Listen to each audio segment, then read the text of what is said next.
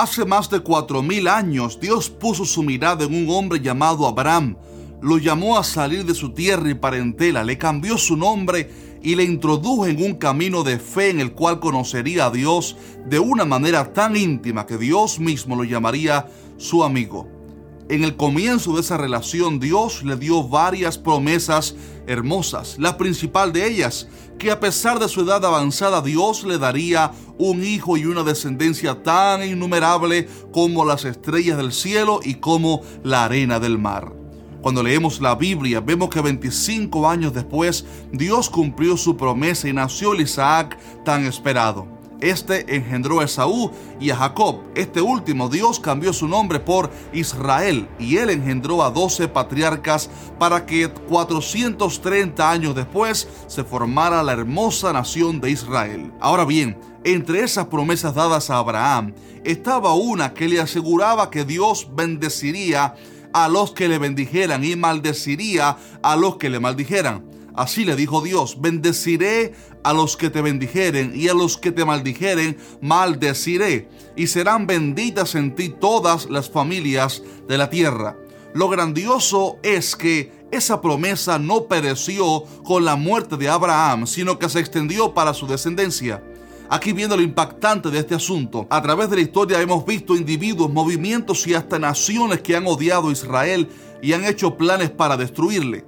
Ese odio tiene su origen más que todo en una cuestión espiritual, ya que Satanás odia a Israel y en especial a Jerusalén, porque Israel recibió la ley y las promesas de Dios, también porque de ahí vino el Mesías y porque muy cerca de Jerusalén se ejecutó el plan de redención para el hombre y desde el monte de Sión Cristo reinará pronto literalmente con su iglesia. Ese odio satánico ha sido sembrado por Lucifer en el corazón de sus esclavos para que menosprecien y saqueen al pueblo de la promesa. A estos enemigos del pueblo judío se les conoce comúnmente como antisemitas. Entre esos casos tenemos ejemplos como el de Amán, un líder político persa quien ideó un plan para exterminar a todos los judíos que estaban en Persia, como lo eran Esther y Mardoqueo, entre otros. Este terminó ahorcado en la misma horca que había preparado para el judío Mardoqueo. También sabemos de Adolfo Hitler, quien mató a más de 6 millones de judíos y terminó finalmente suicidándose según la historia. Tenemos también ejemplos sorprendentes como el de la misma Iglesia Católica, quien hizo campañas en siglos pasados para desprestigiar al pueblo judío, culpándole de haber matado a Jesús, lo cual produjo un odio social hacia el pueblo de Dios. Simplemente esos religiosos, al igual que muchos hoy en día, no comprendían que todo era un plan divino para que los gentiles alcanzáramos salvación debido a que el corazón de los líderes judíos se endureció para no recibir al Mesías. La mayor parte del pueblo judío junto con los líderes religiosos pidieron a Pilato que crucificaran a Jesús, pero todo era parte de un plan celestial, así como lo explicamos en uno de nuestros videos más recientes.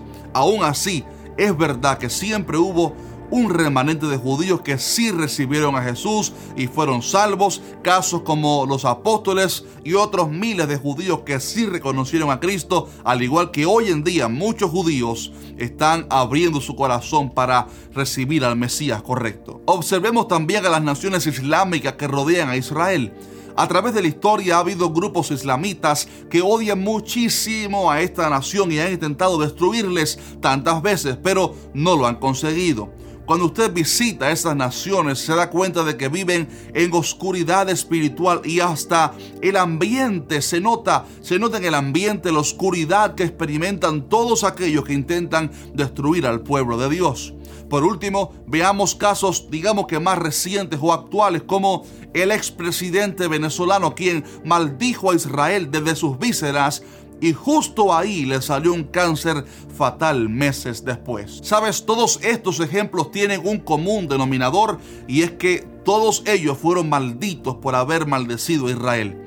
Y es que esa promesa sigue en pie. Dios maldice a los que maldicen a la nación de Israel porque esa promesa fue dada a Abraham y a su descendencia y todavía sigue en pie. Pero por otro lado, aquellos que han bendecido a Israel han visto la bendición de Dios. Países como Estados Unidos han visto la mano de Dios, la bendición de Dios, porque han apoyado a Israel históricamente. También, por ejemplo, la nación de Guatemala fue la última en dar su voto de aprobación para que Israel fuera declarado un Estado independiente en el 1948 y esa nación ha sido bendecida por Dios de una manera hermosa. Solo tengo tiempo para estos breves ejemplos, aunque hay otras muchas naciones que han apoyado a Israel, les ha bendecido y ellos han sido bendecidos por Dios. Amados hermanos, les digo esto porque una de las mejores maneras para ser bendecido por Dios es bendiciendo a Israel. Y debemos cuidarnos de nunca maldecir al pueblo de Dios. He escuchado tristemente a cristianos maldiciendo a Israel y criticándole su manera de actuar en el conflicto con los palestinos por simplemente no comprender la situación real. Debemos cuidar nuestra boca y nunca maldecir al pueblo de Dios. Desde aquí en que dice la Biblia, bendecimos a Israel, oramos por la paz dentro de sus muros Deseamos que la bendición, el shalom del Señor sea sobre Jerusalén. Y finalmente oramos también para que sus ojos puedan ser abiertos y sean restaurados espiritualmente al reconocer que el Mesías que esperan ya vino dos mil años atrás y así el Evangelio puede resplandecer en sus corazones. Pablo dijo, hermanos, ciertamente el anhelo de mi corazón y mi oración a Dios por Israel es para salvación. Esa también es nuestra oración. Que el velo que les impide ver con claridad se caiga y puedan ver a Jesús revelado en la misma Torá y así ser salvos. C.S. Lewis una vez dijo, creo en el Evangelio, en el poder del Evangelio, así como creo en el sol. No solamente porque veo el sol, sino porque a través del sol puedo ver todo lo que me rodea. Cuando conoces a Cristo, entonces lo puedes ver en el Antiguo Testamento, en la Torá. Esa es nuestra oración, que nuestros amigos judíos puedan recibir a Cristo en su corazón, sean salvos y así puedan entonces tener una revelación completa de las Escrituras.